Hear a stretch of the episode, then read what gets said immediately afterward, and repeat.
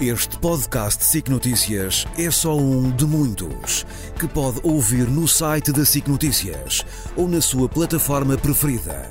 Os melhores programas de televisão, a opinião que importa e ainda entrevistas exclusivas em podcasts originais. Onde e quando quiser, leve no bolso todas as conversas. Fique a par das últimas novidades em signoticias.pt barra podcast e nas nossas redes sociais.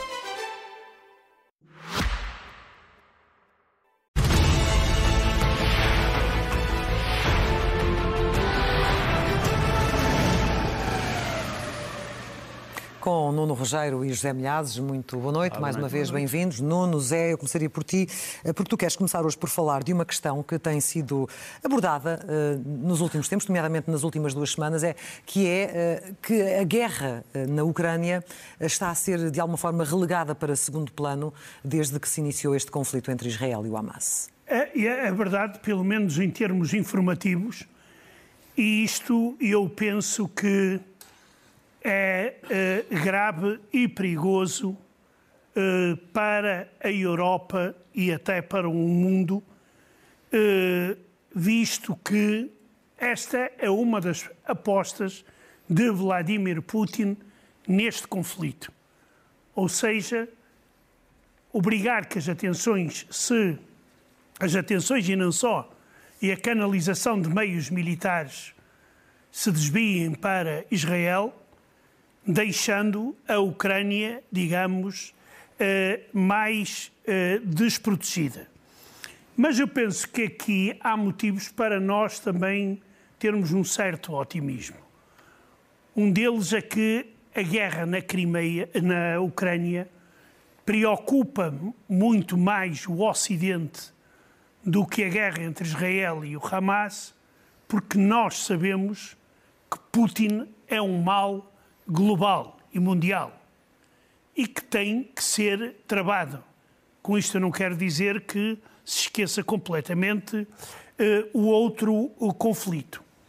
No entanto, é de lamentar que dentro das próprias estruturas europeias, primeiro a União Europeia anda aos papéis e continua a andar em relação à Ucrânia, nós vamos falar ainda também mais disto. Mas é que principalmente através da Hungria, a, digamos, a Hungria está a fazer, a desenvolver um grande trabalho em favor de Putin. Quando, após esta reunião que se realizou ontem, o chefe da diplomacia húngara vem dizer que quase todos os ministros dos negócios estrangeiros da União Europeia dizem que nos seus países e nos seus, na sociedade está presente um cansaço face ao conflito uhum. na Ucrânia e o tema merece cada vez menor atenção devido ao conflito no Médio Oriente. Sim. No primeiro caso, eu acho que ele tem alguma razão e isso é mau. Que as pessoas não se podem cansar e devem continuar atentas, como no primeiro dia, ao conflito na Ucrânia. E volto a repetir porquê. Se a Ucrânia cair, a Europa, principalmente, vai ter problemas muito graves Sim. e não vai uh, assistir ao fim desta guerra. Esta guerra irá ter uma continuidade noutras regiões europeias, porque Putin não faz conta de travar caso tenha êxito na Ucrânia e manter esse sentido expansionista. Já voltaremos a, nesta Guerra Fria a falar da Ucrânia, mas agora contigo, Nuno, falemos eh, do conflito eh, entre Israel e o Hamas, eh, para perceber se há ou não avanços políticos, diplomáticos em Gaza significativos, ou se as peças que, são, que estão a ser distribuídas no xadrez regional fazem antever que este conflito é, é, é de, facto, é de facto inevitável e que uh, irá ser alargado. A primeira coisa que eu tenho que dizer é que vamos acabar esta, esta parte com uma notícia eu tinha embargo disto às nove, portanto já passou, mas que é a notícia política, portanto que é a resposta direta ao que tu me perguntaste. Ou seja, é verdade que neste momento há um esforço de várias partes de encontrar uma solução política para o que está a passar. Mas, enquanto essa solução política não vier, ou enquanto não vem, é evidente que nós temos, para, temos que olhar para o que é que se está a passar no campo de batalha, chamemos-lhe assim. Uma primeira parte do campo de batalha tem a ver não apenas com a região, mas com o equilíbrio global de forças. Nós vamos mostrar esta imagem. Esta é uma imagem de satélite de ontem, em que mostramos o, a Task Force, portanto, a força de missão do porta-aviões americano Gerald Ford, eh, que está aqui naquela zona que mostramos ali no mapa, eh, que fica mais ou menos ao ocidente de Chipre, portanto, em frente praticamente da costa de Israel. Nós temos ali os vários navios deste, deste, deste grupo de missão, portanto, o Gerald Ford propriamente dito, depois os três contratorpedeiros Burke, do mesmo tipo daqueles que abateram os tais mísseis do Iémen, uhum. aqui na sua versão Rota, que é uma versão especial e especialmente protegida, e depois um cruzador, o cruzador da classe Ticonderoga. E depois há dois elementos que não aparecem aqui, não se vêem, que são dois submarinos que estão, no fundo, a proteger este grupo de missão. O que é que é curioso aqui? É que se eu tivesse ampliado esta imagem e se tivesse usado uh, um espaço maior para a esquerda, ia encontrar o quê? Ia encontrar um navio espião russo, da classe MOMA, que está a seguir este grupo de missão. Ah. Portanto, a Rússia também está interessada em saber o que é que os Estados Unidos estão a fazer na zona do Mediterrâneo e depois, uh, mais abaixo, na zona do uh, Mar Vermelho. Depois também dizer-te que ainda nesta, nesta preparação dos Estados Unidos para uma intervenção, se, por exemplo, houvesse a loucura da entrada neste conflito do Irão, que todos desaconselham, os países árabes não querem a intervenção do Irão e os, até os aliados do Irão não aconselham, Sim. e dentro do Irão há muitas pessoas que se opõem, seja como for, os Estados Unidos começaram a colocar baterias destes mísseis, os mísseis de TAD, que são mísseis de defesa antibalística.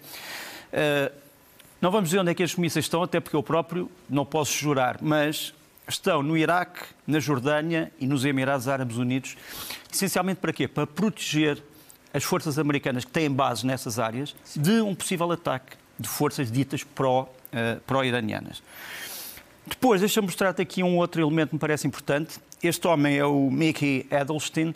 Ele é um, é um major-general das Forças Armadas israelitas. Já foi adido militar em Washington. Ontem deu uma conferência de imprensa que foi muito falada em todo o mundo para cerca de 300 jornalistas numa base militar a norte de Tel Aviv, em que revelou Uh, imagens terríveis, eu, eu, só vou mostrar um bocadinho dessas imagens, porque não, o resto não podemos passar, mas fez uma afirmação ousada. Diz assim: pelas informações que descobrimos, o Irão tem um dedo nesta ofensiva. Depois perguntaram. Ou pelo menos que... a preparação desta ofensiva. Exato, mas, ele depois, mas depois perguntaram, mas quais são essas. Ele diz: eu não posso dizer, são dados dos serviços secretos, mas através de processos de treino, de equipamento e de outras coisas que eu não posso referir, descobrimos uma pista do Irão. Se isto é verdade, se isto é verdade, obviamente que é uma alteração não apenas quantitativa, mas qualitativa dos dados da questão. Por fim, o tal acordo que eu estava a falar. Nós temos aqui a, a chegada de, eh, de, Emmanuel Macron, primeiro com Abu Mazen, com Mahmoud Abbas, o líder da autoridade palestiniana. Nós sabemos que Emmanuel Macron tem neste momento, ou entregou aos israelitas e falou também com os palestinianos, uma espécie de um plano, plano político, que tem três pontos.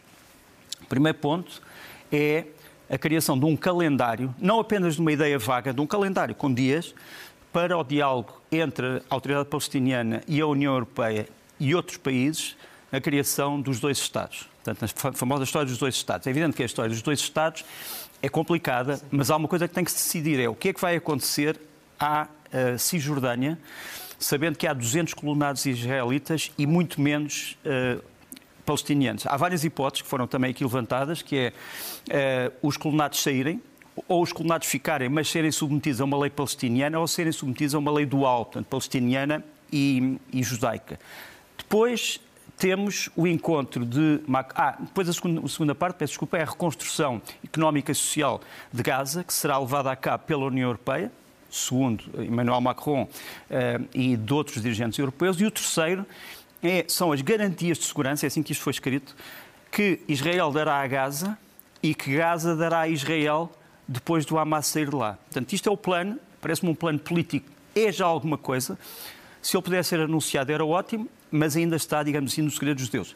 Segundo elemento, e alguma, Netanyahu... E algumas partes de dificílima execução, como é Muito bem, mas, mas se achas mas alguém difícil, tem que começar, não é? Mas se tu achas difícil, vais ver o que é que é. Netanyahu terá dito a Macron o seguinte, nós podemos não fazer o ataque terrestre, mas com condições. Quais são essas condições? Primeiro, o Hamas tem que se render e tem que assinar um documento de rendição. Segundo, segundo, o Hamas tem que entregar as suas armas, munições, veículos e as suas instalações subterrâneas e de superfície. Depois, tem que, obviamente, libertar incondicionalmente todos os reféns. Depois ainda vai ter que uh, descobrir quem são os responsáveis pela morte de civis e vai ter que os entregar ou a Israel ou a um tribunal internacional. E, por fim, a tal história, uh, Israel não se importa de entregar a faixa de gás à autoridade palestiniana para que ela administre, mas tem que haver garantias de segurança de que a, uh, essa faixa de gás não será usada para um ataque a Israel. Houve, pode dizer, é tudo Sim. impossível, mas pelo menos as pessoas estão a falar. Estão, estão a fazer alguma coisa. E querias também falar do pedido de desculpas do New York Times. Por causa ah, da e queria falar que assim, sim, uh, foi um bocado atrasado, quer dizer, mas o New York Times acabou por, uh, fez um editorial, aliás, eu acho bem feito e, e acho que há alguma coragem no New York Times em dizer isto, dizer que se enganaram, quando, quando foi a história do hospital, que basearam-se demasiado nas informações do Hamas e eles dizem que as informações do Hamas não podem ser demonstradas. Não te esqueças, todos os dias tens informações sobre mortes e feridos na faixa de Gaza. Mas quem é que as dá? É o Hamas. É o Ministério da Saúde do Hamas. Nós não temos fontes independentes que possam confirmar. Muito bem. Uh, José Milhazes, uh, a forma, de que forma é que este conflito entre Israel e o Hamas está a afetar a coesão da elite política na Rússia, quando sabemos que há tantos judeus a ocupar também altos cargos? Olha, pelo menos de vez em quando dá-se alguns casos que fazem rebentar o, o verniz uh, das boas maneiras, por exemplo, no seio da diplomacia russa. Eu vou citar o que aconteceu a semana passada. O tiro, este tiro de, de rebentar com o, o verniz foi dado por um senhor chamado Evgeny Satanovsky a família, o apelido dele diz tudo. Satanovsky diz tudo. Que é um russo de origem hebraica, cá está o senhor, uh, e é diretor do Instituto do Médio Oriente na Rússia, que é um uh, instituto fechado e de grande qualidade em termos de, do que sabe e produz. E é, mas também é um conhecido defensor da política internacional de Putin. E então ele dá esta entrevista onde, utilizando vernáculo... Há um canal israelita. É? Há um sim, canal, um canal israelita, sim. Mas em russo, ele fala russo, numa linguagem, quer dizer, que diplomática não tem nada. E eu vou citar algumas coisas, mas a teu pedido, Clara, sim. não vou traduzir como está, eh, como ele afirma. E agradeço.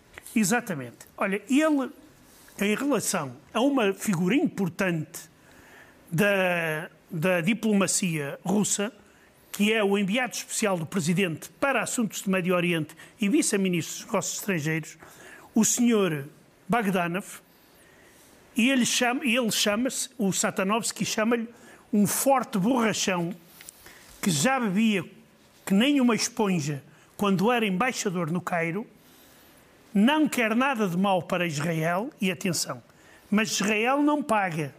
Dinheiro há muito, mas no mundo islâmico. Uhum. Ou seja, é um homem vendido ao Islão. E a porta-voz da diplomacia russa, que nós já nos habituamos também a ver muitas vezes, uma excêntrica senhora chamada Maria Zaharova, essa apanhou, mas apanhou de forma muito forte e ele diz que ela não gosta lá muito dos judeus, mas detesta Israel e não esconde isso. E depois faz a caracterização dessa personagem. Mais uma prostituta, no lugar de prostituta está uma certo. palavra muito, muitas vezes mais forte. Trata-se de mais uma prostituta muito borrachona.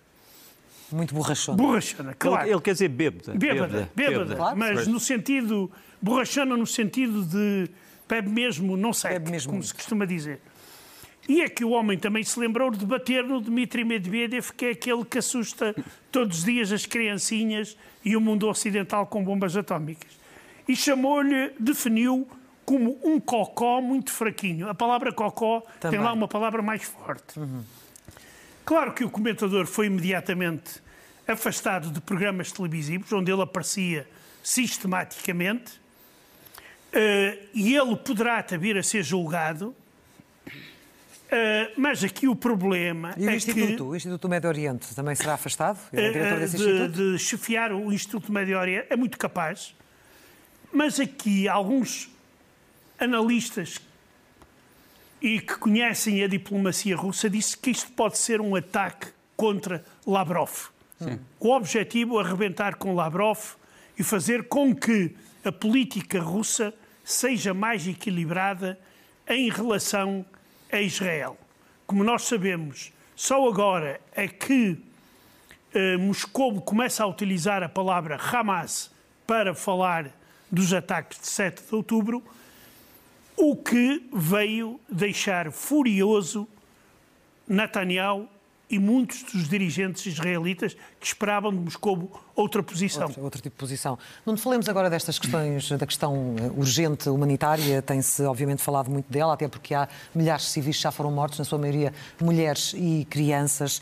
Um, mesmo Israel dizendo que o Hamas as utiliza como escudos humanos, uhum. seria de esperar de Israel uma estratégia diferente para poupar mais vidas de civis inocentes?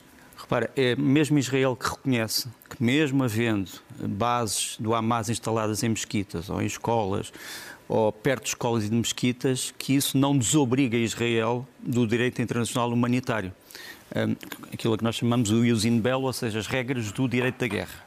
Portanto, é a própria Israel que diz, nós assinamos todas as convenções sobre este assunto e, portanto, estamos também que as respeitar. Ou seja, mesmo que haja uh, instrumentos militares perto de populações civis, as convenções de Genebra uh, dizem que o combatente tem que fazer os possíveis e os impossíveis para proteger essas essas populações civis. Aliás, Israel diz que há determinadas áreas que não ataca precisamente porque estão ao pé de populações civis. Uh, mas agora, Há também outra realidade no terreno, é que não sei se sabes, não sei se já demos isto, Israel está desde há cinco horas a ser alvo de um ataque de foguetes no centro de Israel, portanto já não uh, naquela zona da faixa de Gaza, o que mostra que uh, o Hamas continua, ou, ou, as suas brigadas militares, porque agora já se diz, ah, quando se diz Hamas é melhor dizermos as brigadas, as brigadas Azadin El-Qassam, não é bem o Hamas, é uma parte militar. Não te esqueças que o Hamas tem... Um braço político? O Hamas tem um braço... O Hamas não tem, não um, não tem, tem só um braço político, tem um braço político no Catar.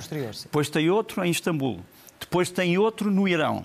Depois tem este com os comandos militares. Depois tem as suas células na Europa. Mas pronto, hum, a questão é, os militares ainda têm foguetes suficientes para atingirem populações civis. E por isso é que os israelitas dizem, com alguma razão, não se comportam como militares, mas como terroristas. Essa é a fundamentação da palavra. Agora, hum, eu trouxe isto, eu não, não, vou tentar desculpar uh, aquilo que o IRA, o Exército Republicano Irlandês, fez na Irlanda, não, não vou aqui passar uma esponja sobre as mortes civis. Agora, o IRA, quando começa a guerra contra o que eles chamavam a ocupação britânica, fez distribuir estes panfletos em que pedia aos civis, aos civis para evitarem as patrulhas militares para saírem dos alvos militares para deixarem os combatentes da resistência atacarem os militares britânicos. Porque eles diziam os civis têm que ser salvos. Nós não vimos isto da parte do Hamas. Nós não estamos a ver o Hamas a dizer saiam dos alvos militares, saiam do pé dos nossos quartéis. Pelo contrário. Quer dizer, o que o Hamas faz é, pelo contrário, ter quartéis ao pé das populações civis. Isso é também, segundo as Convenções de Genebra, um crime de guerra. Uh, vamos mostrar aqui. Mas quando vemos o Sul, nomeadamente a zona para onde as pessoas, muitas delas fugiram, a ser bombardeado, isso significa que o Hamas se deslocou com elas para o Sul? Não, não. Claro que não, mas, mas tinha lá a base do Sul também, a questão é essa. É que o Hamas não existe só na, na cidade de Gaza. O Hamas também existe a Sul, existe em Khan Yunis, existe em Rafah. A grande questão é, os, os, os israelitas deviam ter mostrado um, uh, eh, contenção? Eu acho que sim. Hum. E acho que também os israelitas não deviam ter atacado uh, a Cisjordânia com, com avião. Mas pronto, mas isso é, isso é aquilo que eu acho. Claro. Aquilo que está a passar no terreno são coisas diferentes. Repara, os israelitas andam a fazer passar esta imagem, que é uma imagem de vários centros onde os, os ah, não, esta, esta é uma imagem muito interessante, porque é uma imagem de um militante conhecido, o Hamas, que celebra o envio dos tais foguetes contra populações civis de Israel. Portanto, ele celebra, diz o Akbar, eh, começa a cantar, mas depois, quando há uma resposta israelita, ele começa a chorar. E isto ainda é a celebração, não sei se vamos mostrar a resposta, uh, provavelmente não vamos mostrar, mas pronto. Uh, a continuação deste vídeo é este homem uh, a chorar. É pena, é pena porque o vídeo é maior. Mas pronto, muito bem. Portanto, é, são, duas faces, são duas faces, digamos, da, da mesma moeda. Da mesma moeda. Deixa-me também mostrar-te então a tal história dos alvos. Portanto, aqui tens os alvos. Os alvos são aqueles, aquilo que nos aparece a vermelho, são os lança-foguetes do Hamas e uns estão ao pé de uma delegação da ONU outros estão ao pé de um jardim-escola, outros ao pé de uma mesquita, outros ao pé de um conjunto de escolas civis. E, portanto, o que Israel diz é o que é que nós fazemos em relação a isto? E respondendo à tua pergunta, Israel está obrigada a não atacar nenhuma daquelas áreas. Agora, será que o consegue? Uh, isso é um dos problemas. Uh, também mostrar-te, eu não posso mostrar isto muito, eu tenho cerca de uma hora e meia destes vídeos, uh, são os tais vídeos que foram mostrados na tal conferência de imprensa ontem. Posso mostrar-te até apenas algumas das coisas. Por exemplo, o Hamas, no, 7, no dia 7, tinha militantes com, uh, com câmaras GoPro e com as chamadas body cam, portanto, as, as câmaras de, que a polícia costuma usar nos seus próprios uh, instrumentos, criou barreiras para impedir os civis de passar, Sim. alvejou civis uh, de uma forma perfeitamente indiscriminada e agora tu podes me perguntar assim, mas, mas o Hamas foi fornecer as provas daquilo que fez podes importar. Mas porquê é que eles andavam com câmaras? Não, esses foram abatidos. Essas imagens foram de, de, militantes do Hamas que foram abatidos e que foram recolhidas e divulgadas. Não? É? Pronto, mas porquê é que eles tinham as câmaras? Sim. A questão é essa.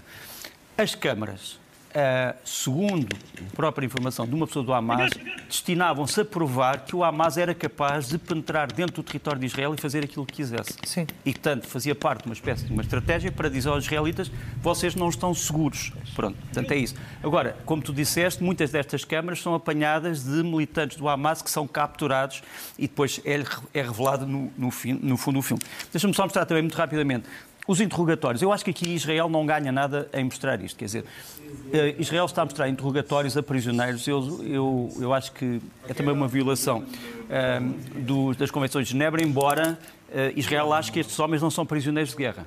Portanto, Israel acha que isto são combatentes ilegais. Mas mesmo como combatentes ilegais, acho que Israel não ganha nada. Agora, porque estamos a falar de pessoas que não têm presente nenhum advogado e estão sob coação. Podes-me dizer, é ridículo falar em advogados no ambiente de guerra. Claro que é. Mas estas pessoas estão sob coação. É só porque... Agora, uma delas diz o seguinte, diz assim, há uma diferença, portanto, isto é um militante do Hamas que diz assim, há uma diferença entre aquilo que nos ensinam nas mesquitas que é o perdão e a, e a, misericórdia face a mulheres, crianças e idosos, e aquilo que nos ensinam na parte que ele diz militar do Hamas, que é matemos a todos, em qualquer lugar, de qualquer maneira. Uh, isto é uma das coisas interessantes eh, que, que está neste vídeo. Por fim, deixa-me só mostrar, Israel está neste momento a dizer que os foguetes do Hamas que vemos aqui a serem lançados falham muitas vezes entre, 30, eh, entre 40% a 70% das vezes. Ou seja, muitos dos foguetes, em vez de ser, uh, atingirem Israel, acabam por cair na própria faixa de Gaza. Se isto é verdade, então nós podemos pôr em causa a contabilidade de mortes e feridos em Gaza, ou seja, quais é que são provocados pelas destruições de Israel e os outros. E, portanto, isto é uma... O Hamas devia responder a este tipo de acusações. Aqui estão, é vermelho, os tais foguetes que falham e que caem dentro de Gaza. O mesmo Hamas que diz que não tem reféns? O mesmo Hamas, tipo não, Hamas já disse três coisas. Primeiro disse que os reféns eram prisioneiros de guerra. Ou convidados, ou quer que fosse. Não, assim, o jornalista perguntou-lhe, mas primeira, então, o que é primeira, que é? A primeira versão é são prisioneiros de guerra porque toda a gente que vive ali à volta é agressor. É agressor. Segundo é, são convidados e trouxemos as crianças para os proteger. E o terceiro é que houve alguns erros e que essas pessoas estão a ser libertadas. Vamos Pronto. É, é a versão Sem que estamos a falar de, é a de um grupo terrorista. José Milhar, temos avançar porque temos menos de 10 Sim, minutos para olha, o final. Mas deixa-me só dizer uma Diz. coisa. Em defesa do secretário-geral da ONU, Sim. que Israel vem exigir a demissão de António Guterres Sim. por aquilo que ele disse. Quer dizer, nós, Israel, nós sabemos uh, que Israel tem direito a isto, aquilo e aquilo outro. Mas Israel tem que ouvir também a comunidade internacional. Quer dizer, eu não acredito que o Sr. António Guterres esteja ao lado dos terroristas ou ele está a fazer um grande trabalho humanitário naquela região. Agora, vir impedir a demissão de António Guterres, quer dizer, eu podia ser Israel pedir a demissão, sei lá, do presidente do Irão ou de, ou de quem quer que seja. Agora, do secretário-geral, que está a realizar um trabalho muito meritório em termos humanitários, Achas eu acho isso. Mas convém não. explicar porque é que eles pedem a demissão. Porque o, o, o Guterres uh, condena os, os ataques contra, contra civis? Não. Eles, eles pedem admissão. O argumento israelita é este. António Guterres tenta justificar os ataques contra civis com o contexto histórico em que eles foram dados. Sim, mas, mas não, isso... Eu, eu, eu, eu não estou a tomar posição, oh, oh, estou a dizer que esta é a justificação Sim, eu sei, eu sei, oh, Nuno, eu sei. É que a, a história às vezes devia. Justi... Aí a história justifica não tudo faz, para todos Não faz juízos morais. Mas Eu há também sempre, não há faço. Sempre, há sempre uma ou mais histórias por trás Sim. destes conflitos eh, e este, obviamente, é, é- é mais um. Mas falando de, de novo da Ucrânia, José Milhazes, há do lado russo eh, quem defenda o extermínio do povo ucraniano, mas salvando as crianças. Preservando a vida das crianças. Eh, Quer dizer, as crianças não são salvas. As crianças têm que ser recaustadas depois. Reeducadas. Reeducadas. É uma jovem que até parecia ser simpática, antes de ouvir as declarações dela, aqui está, que é a Mariana Naumova, que é uma jornalista do primeiro canal da televisão russa e que diz que a fórmula para resolver o problema da Ucrânia é acabar de vez, eh, visto que eh, as tropas russas já mataram muita gente na Ucrânia e tendo em conta que os, os ucranianos jamais irão perdoar à Rússia por este eh, massacre, irão vingar-se. E então ela de- propõe uma solução muito simples, que é acabar completamente com a Ucrânia, ou seja, com toda a população adulta, e recauchutar as crianças ucranianas através da propaganda para que elas se esqueçam dos pais assassinados e passem a amar a Rússia. Quer dizer, por amor de Deus, não. Isto é- é- são doentes mentais. Ó ó Zé, nós, nós, como estamos a ficar com o nosso tempo muito curto, eu vou, vou pedir-te para falares, nomeadamente aqui de um tema que, em que Sim. chegou a vez das mulheres, isto porque eh, há na Rússia quem já esteja a fazer recrutamento de mulheres nesta fase. Eh, sim, sim. E isso o que é que pode significar? Isso pode significar a que estão a morrer homens demais.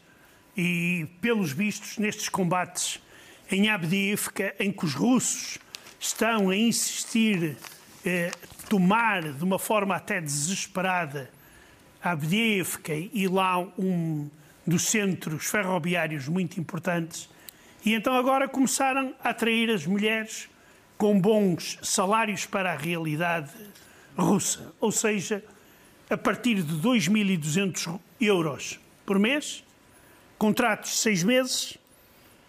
Se morrerem, podem receber entre 10 a 30 mil, eh, se ficarem feridas, entre 10 a 30 mil euros e 50 mil se morrerem. Quer dizer, isto aqui pode parecer pouco dinheiro e é uma vida humana, não tem, não tem preço, mas nós temos que ter em conta que na Rússia o salário médio são 550 euros por mês. E para mulheres da província, isto aqui são fortunas. E ainda mais, mais um assunto, é porque eu estive a fazer as contas, 143 milhões de russos, 20% são 28,6 milhões. E há Sim. quem ache que estes 28,6 milhões têm de ser ou isolados, ou aniquilados, ou... Olha, O quê? É o que defende este ex-general e deputado do partido da Rússia, do- da Rússia Unida, do presidente Putin, este senhor Gurilov, Gurulov, como se chama ele.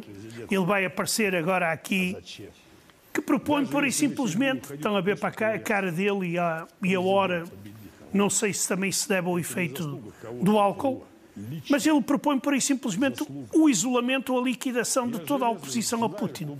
E como as sondagens dão 80% a Putin, ainda restam 20%. E ele disse que é preciso acabar com essa porcaria. acabar com quase e simplesmente. Mas não há 30 milhões de reação oficial a estas Não há. declarações. Não há. O Peskov não reage. Nuno, estamos muito perto do fim. Eu sei que hoje não temos tempo para todos os temas eh, que tinhas previsto. O que é que queres destacar agora, praticamente? Ah, há um tema que era complexo e não vou ter tempo para o explicar, que é a posição da Turquia nas duas guerras, portanto pa- passamos por cima disso e quero só falar muito rapidamente sobre algo que se está a passar no terreno. Primeiro, ah, aquilo que Zelensky disse sobre a retirada da Crimeia é uma retirada que já está em curso, portanto aquilo que nós sabemos é que a frota russa do Mar Negro está a sair toda da Crimeia. Temos aqui uma imagem no último ataque ao pé de Sevastopol, em que mais uma vez um grande arsenal foi destruído pelos tais mísseis eh, Storm Shadow. Mas, portanto, a, a Rússia está a levar os seus navios, quer para território internacional russo, quer provavelmente para uma base que fica na Geórgia, na parte da Geórgia ocupada eh, pela Rússia, que a Rússia diz ter libertado. Depois deixam também mostrar-te, ainda sobre Sevastopol, que as baixas na Crimeia parecem ter sido tão grandes.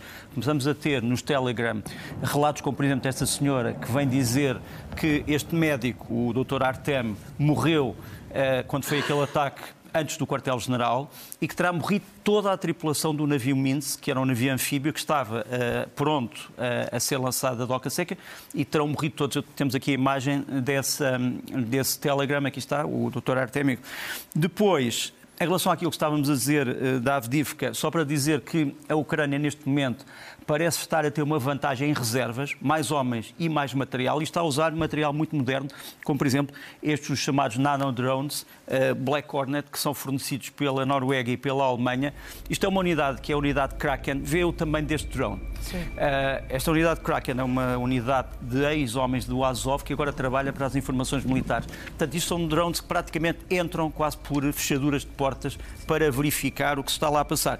E, por fim, estes treinos, isto ainda foi na Alemanha, treinos entre a Alemanha e a Ucrânia com os M3, que são estes veículos para ultrapassar, portanto, são pontos móveis, no fundo, e como tu sabes, e já aqui dissemos várias vezes, a Ucrânia está recheada de rios. Deixa-me só acabar uma coisa. Temos informações de que há fontes russas que estão neste momento a afirmar que há um milhão de feridos na Rússia. Portanto, isto foi afirmado por um padre ortodoxo russo num, num, num, num canal Telegram, mas se, havia, se, há um milhão... Um milhão de feridos. Um milhão de feridos. Um milhão de feridos pode corresponder, por exemplo, a 300 mil mortos, o que é um número muito próximo daquilo que os ucranianos estão a reivindicar como sendo as baixas russas. Nuno Rogério, José Milhazes, muito obrigada pela presença neste Guerra Fria. Noite.